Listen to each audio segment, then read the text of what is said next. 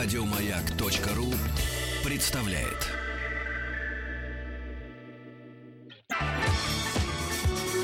По заказу Гостелерадио. Семидесятники. На радио Маяк. Добрый день, дорогие друзья. Добрый, прекрасный летний день. В студии Вадим Тихомиров. Ну и, как всегда, мы включаем нашу машину времени, чтобы вернуться в те прошлые 70-е годы.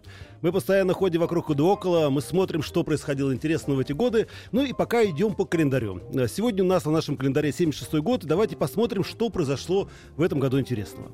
Значит, вы полноправные участники нашего эфира. У вас есть возможность прямого доступа к нам с помощью телефона прямого эфира 728-7171, код города Москвы 495. СМС-портал 5533, все сообщения, начиная слово «Маяк». И WhatsApp плюс 7 967 103 5533. Пишите, что с вами интересного произошло в 76 году, что, может быть, вы помните из этих времен. В общем, пишите, не стесняйтесь. Начнем с самого главного. Давайте посмотрим, кого нам Бог послал и подарил в этом прекрасном 76 году. В этом году родились такие прекрасные, замечательные люди. Видите, я два раза сказал прекрасные. Третий раз скажу прекрасные люди. Анастасия Волочкова, Дана Борисова, Максим Галкин, Николай Басков, Сергей Жуков, тот, который руки вверх, Владимир Кличко и Земфира Рамазанова. Ну, а ушли в этом году Агата Кристи и Андрей Гречко, министр, министр обороны Советского Союза.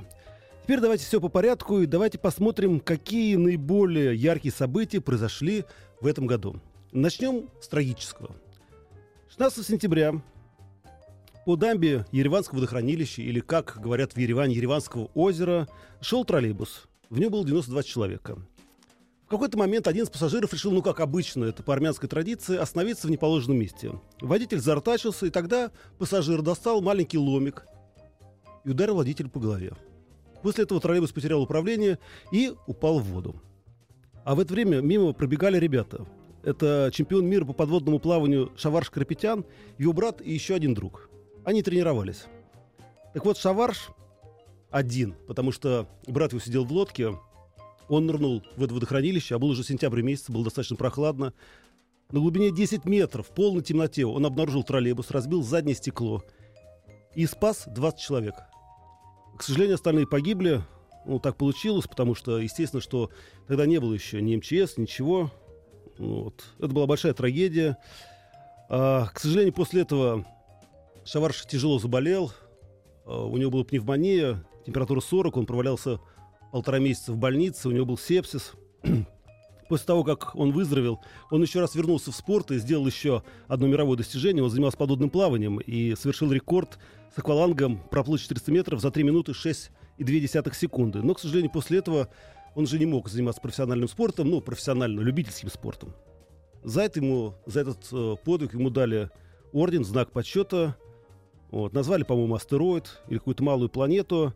Ну, а Шаварш в наше время запомнился всем зрителям тем, что именно он, когда вбегал в Кремль с факелом Олимпийского огня, к сожалению, факел потух, и его пришлось опять зажигать вновь. Но на самом деле э, Шаварш, это действительно, я брал у него несколько раз интервью, уникальный человек, очень искренний, очень интеллигентный, очень застенчивый и настоящий герой. Герой Советского Союза, герой Армении и герой России.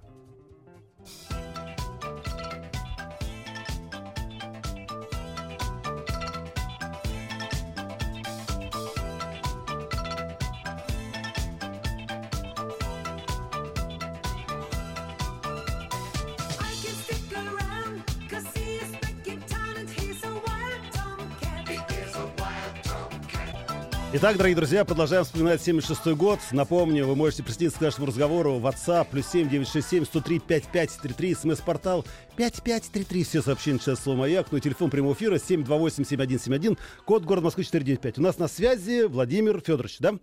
Здравствуйте, да. Владимир Федорович. Владимир Федорович, только прошу вас радио выключите, а то у нас будет сильное эхо. Хорошо? Да, да, слушаю вас. Здравствуйте, Вадим. Здравствуйте. В 1976 году я закончил службу в вооруженных силах Советского Союза и был уволен в запас. За что? По окончанию срока службы. Понял, извините. Рядовым был. Так. Служил год с 75 по 76. А что так мало служили? А у меня было высшее образование, как раз был тот период, когда солдат э, срочной службы служили год. Угу. Так, что было интересно во время службы? Самое интересное во время службы было то, что я служил на даче командующего Белорусским военным округом. Ого!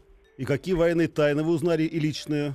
Во- военные тайны вам не расскажу, но знаю, что это прекрасное место. Угу. Там пять прудов, разделенных дамбами. Там Ой-ой. отличный сосновый лес, Ой-ой. там большое подсобное хозяйство. Нас служило 36 человек срочной службы. И что же вы делали там с высшим образованием? Подметали дорожки? В том числе, но основная моя специальность это связист. Хорошо. Ну и как, скажите мне, вот если сейчас, как говорится, вам сказали бы, а не ли вам послужить на даче какого-нибудь генерала, пошли бы?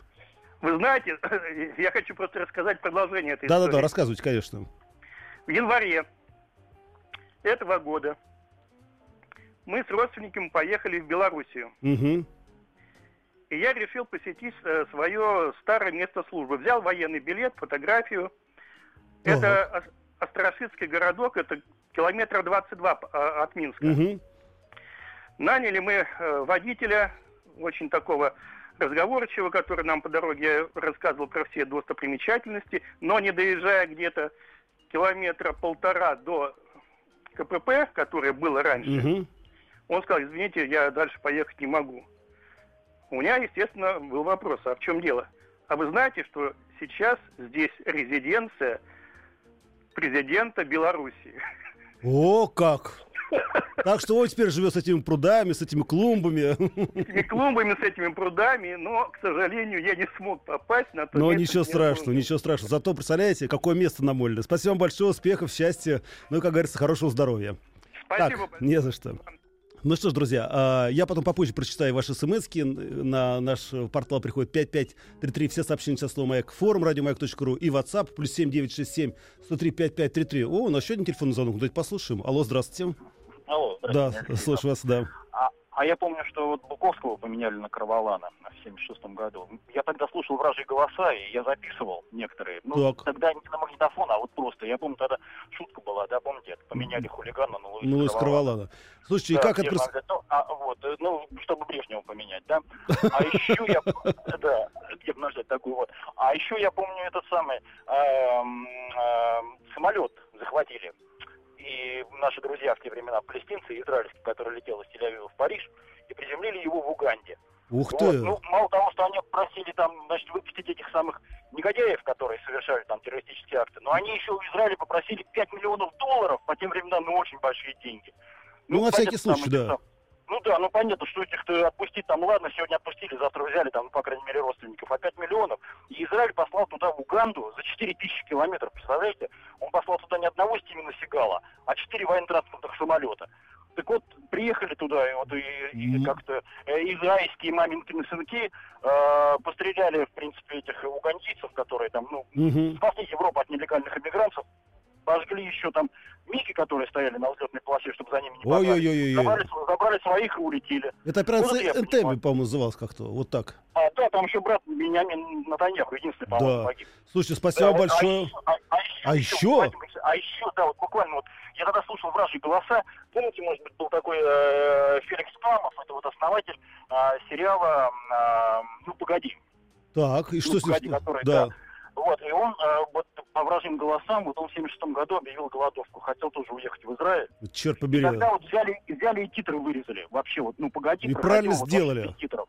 Начал Да, тут да, голодовку. наверное, Хотел наверное, забрать. да. А и, и самолет МиГ-25 еще угнали. Это я И расскажу об этом попозже. Вот, вот тут меня не надо, вот, как говорится, отнимать меня хлеб. Об этом я расскажу попозже, но уже где-нибудь сразу после новостей. Про МиГ-25, который угнали в Японии. Ну, а сейчас я хочу вам рассказать еще одну тоже веселую историю. Дело в том, что 27 апреля в Москве, в Кремле состоялось заседание Политбюро. А дело в том, что, как я уже говорил вам, э, к сожалению, скоропостижно скончался э, наш э, министр обороны Ан- Андрей Антонович Гречко. Ну и собрались по этому поводу, значит, решили, кто будет следующим министром обороны. Кстати, впервые, между прочим, за долгие годы министром обороны, был, министром обороны стал штатский человек, это Устинов. Да, он был штатский, представляете? Его быстренько сделали генералом, чтобы как-то немножко подтянуть его. И Брежнев сказал, что говорит тогда, слушайте, друзья, это, говорит, это правильное решение. Сейчас, говорит, разрядка напряженности. Хорошо, что у нас министром обороны станет гражданский человек. Но я хочу рассказать не об этом. Дело в том, что на этом же заседании сразу, так под шумок, сделали Леонида Ильича маршалом. Ну, Леонид Ильич говорит, вы столько, столько сделали для страны, представитель комитета обороны и так далее и тому подобное. Давайте станьте маршалом. Но самое интересное, что там была такая, знаете, загогулина, очень интересная. Дело в том, что Леонид Ильич постоянно приходил к Андрею Антоновичу, Гречко, и говорил, слушай, ну я, ну, я хочу, давай, давай сделай меня маршалом. А Гречка, так как он был военный человек, он не понимал, ну как так, гражданский человек, только полковник был недавно, ну сделали его генералом, теперь хочет маршалом. И он все время вызывал к себе начальника генштаба Виктора Георгиевича Куликова и говорил ему, слушай, Вить, давай говорит, мы придумаем какой-нибудь такой ну, специальный, какой-нибудь специальный знаю, пост, звание какое-нибудь, дадим ему погоны поменьше, чем у маршала, звездочки поменьше, чем у маршала. Ну ты поди, говорит, нарисуй, говорит, а мы потом посмотрим. И вот эти ни в какую был, вот ни в какую не хотел давать Брежневу маршала. И вот только он скоропостижно скончался, тут сразу раз и говорят, маршала, маршала, маршала. И Леонид Ильич сказал, говорит, ну, если вы меня просите, я, конечно, согласен, да, сделайте меня маршалом Советского Союза. Вот. Но, говорит, знаете, говорит, публиковать это не надо народу. Не надо, не надо. Мы же про генерала не говорили, что стал генералом. Ну и маршалом тоже не будем говорить. А потом, когда Леонид Ильич встретился вместе со своими коллегами-воинами, которые защищали и Малую Землю, ну, не захватывали ее, а освобождали, вот, он пришел к ним в маршальском мундире, и когда все сказали, так вы маршал, Леонид Ильич? Он говорит, да. Вот, дослужился. По заказу Гостелерадио. Семидесятники. На радио «Маяк». Ну что, наши дорогие слушатели, в студии Вадим Тихомиров, и мы продолжаем вспоминать 1976 год. Конечно, он основан на археологических раскопках, на биографических данных, ну и на ваших телефонных звонках. Телефон прямого эфира 728-7171, код город Москвы 495, а также WhatsApp плюс 7 967 103 5533 и СМС-портал 5533.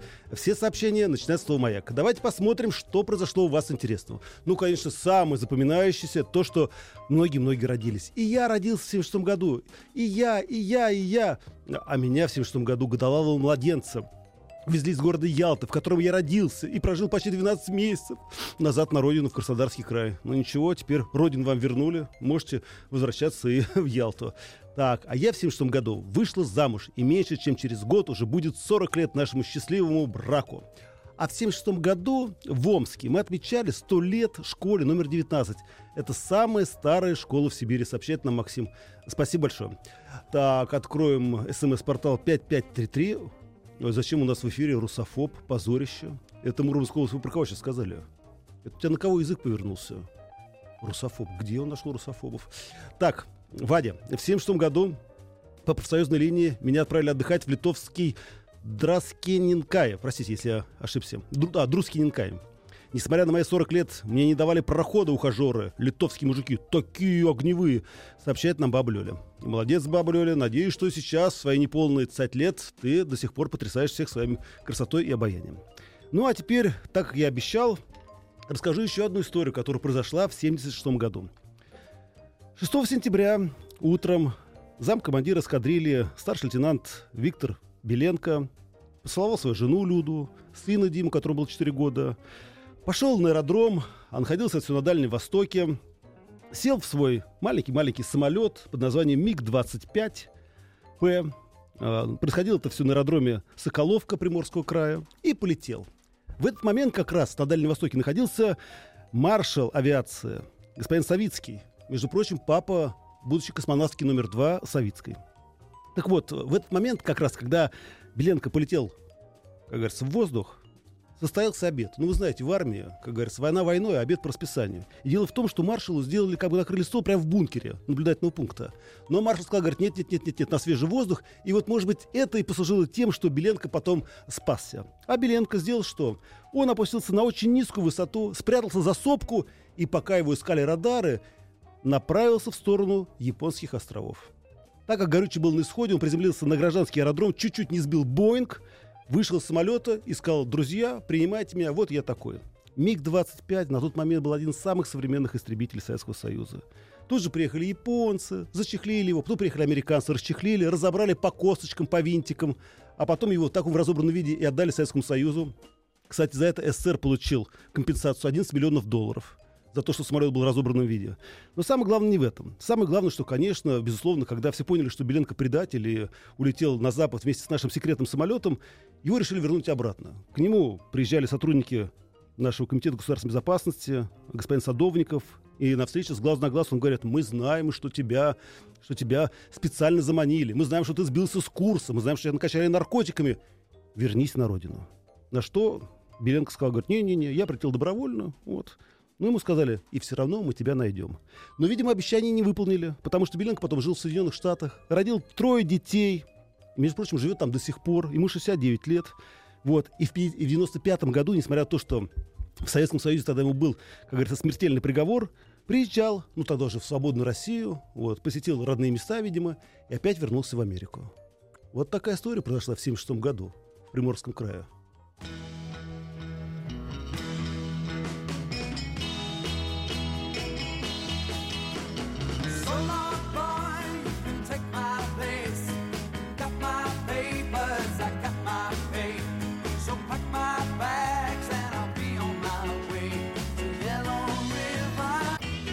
Мне пишут Толстый Карлсон, Толстый Карлсон, ну, я не знаю, про меня или про песню, которая сейчас исполнялась в эфире. Да, между прочим, наши советские группы любили перепеть западные аналоги, а говорили, это английская народная песня. Автор слов неизвестен, музыка народная. Ну что ж, продолжаем вспоминать 76 год. Напомню, что можете присоединиться. Пишите на WhatsApp плюс 7 967 103 55 33. Все сообщения сейчас слово «Маяк».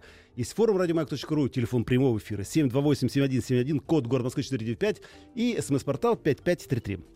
Мне, конечно, хотелось рассказать еще одну очень трагическую историю, но давайте отложим ее как-нибудь на следующий раз, потому что мы же не можем все время говорить о плохом. Было много и хорошего. Так вот, 76 год подарил советскому народу газированную воду под названием «Байкал». Ну, вы знаете, что я вам рассказывал уже, что в 73 году компания PepsiCo подписала контракт с Советским Союзом. Они строили у нас заводы по производству пепсиколы, а мы за это отдавали им лицензию на продажу в Соединенных Штатах Америки русской водки столичная. Ну и вот. И по всем городам, крупным городам России к 1976 году были построены заводы. Это была Москва, Ленинград, Киев, Ташкент, Таллин, Новороссийск. И там производили пепсиколу. Но, к сожалению, наши научные сотрудники и наши промышленные разведчики не могли узнать секрет пепсиколы по одной простой причине. Дело в том, что на заводах делали только две вещи. Очищали воду и жгли сахар. Ну, потому что надо, сами знаете, для колера. А все остальное привозили в таких 8-килограммовых Э, брикетах, ну не брикетах, таких бочках, которые разводили уже водой и, значит, этим сжженным сахаром. И тогда, в 1973 году, было принято решение, надо создать аналог пепси-колы. Обратились в НИИ пищевой и пивоваренной промышленности и сказали, давайте разрабатывайте. И они к 1976 году взяли ее и разработали. Значит, вот секрет э, настоящего напитка под названием Байкал. Туда входят спиртовой настой зверобоя, корни солодки, экстракт элеутерокока, эфирные масла, эвкалипт, лавр лимона и так далее и тому подобное. Именно вот эта вода и послужила толчком к тому, что наша вода... И самое главное, что э, был рекламный ролик даже снят, и самый главный лозунг, и, как говорится, слоган был «Это полезная вода», потому что там все было полезно для здоровья. Как говорится, все укрепляло, все поднималось и так далее и тому подобное. Единственное, производство было не, не очень большое. И по, по двум причинам. Дело в том, что, во-первых, не удалось культивировать зверобой, его приходилось собирать, как говорится, в обычных условиях. А его, как вы знаете, не очень много растет в Советском Союзе.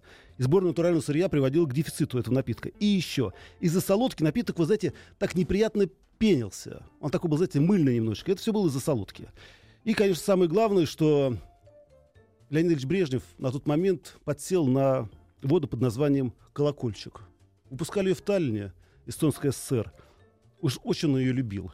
И э, запивал все. И лекарства, и витамины. Ну, правда, иногда, вот когда ему было совсем грустно, он запивал зубровкой. А вот, понимаете, Байкал ему не очень понравился. Но это, как говорится, совсем другая история. У нас телефонный звонок, ну давайте его примем сразу после, может быть, или это... У нас прямо, ну, друзья, ну давайте послушаем. Алло, здравствуйте. Здравствуйте. Здравствуйте. Как вас зовут? Михаил. Михаил, что хотели рассказать нам? Вот э, только что я прослушал песню Его Рила. Так. Я в то время, в 76 году, учился в восьмом классе. И учился в школе э, с английским, ну, с уклонным английским языком, да? Да. Вот. Миша, и знаете впервые что? я Да. впервые эту песню исполнил на английском языке в школе, ну, как бы в ансамбле. играл в школе. Молодец, молодец, Михаил. По заказу Гостелерадио. Семидесятники.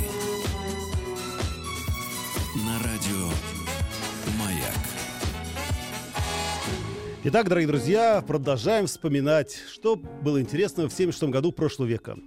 А, WhatsApp плюс 7967 103 5533 1976 год. Начало выпуска ВАЗ-2106. Эпохальные машины выпускалась 30 лет, до 2006 года включительно. Многие, особенно ранние экземпляры, до сих пор живы и здоровы. Отличная новость, это хорошая история. Так, ну что, конечно, в этом году я хотел еще сообщить вам, умер один великий политический лидер, умер Мао Цзэдун, ему было 83 года. До последнего он плавал в речке Янзы, по-моему. Вот. Был бодр и свеж. И многие спрашивали, в чем секрет его долголетия, политического физического. Ну, так вот, как говорят ученые, китайские опять-таки, и историки, Мао Цзэдун очень любил легенду о Желтом Императоре.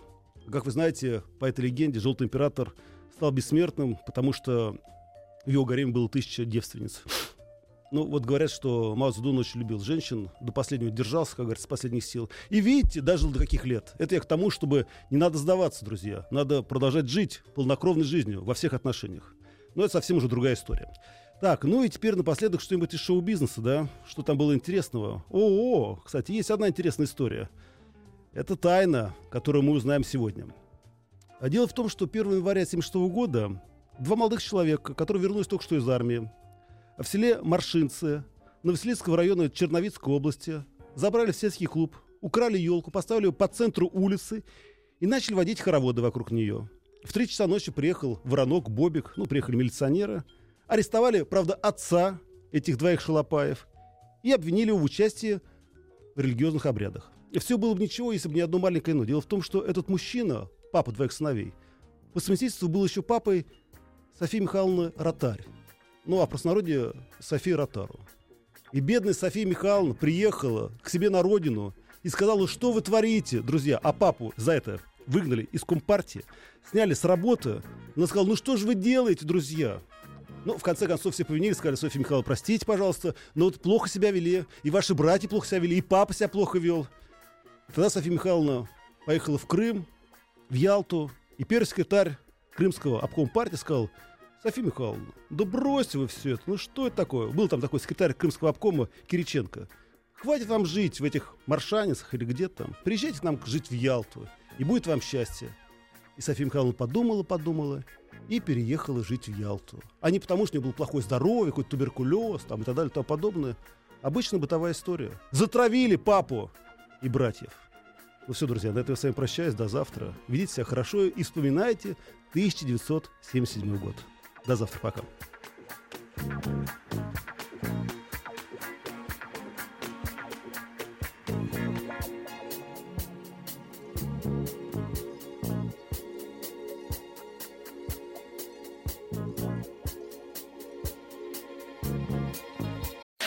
Еще больше подкастов на радиомаяк.ру.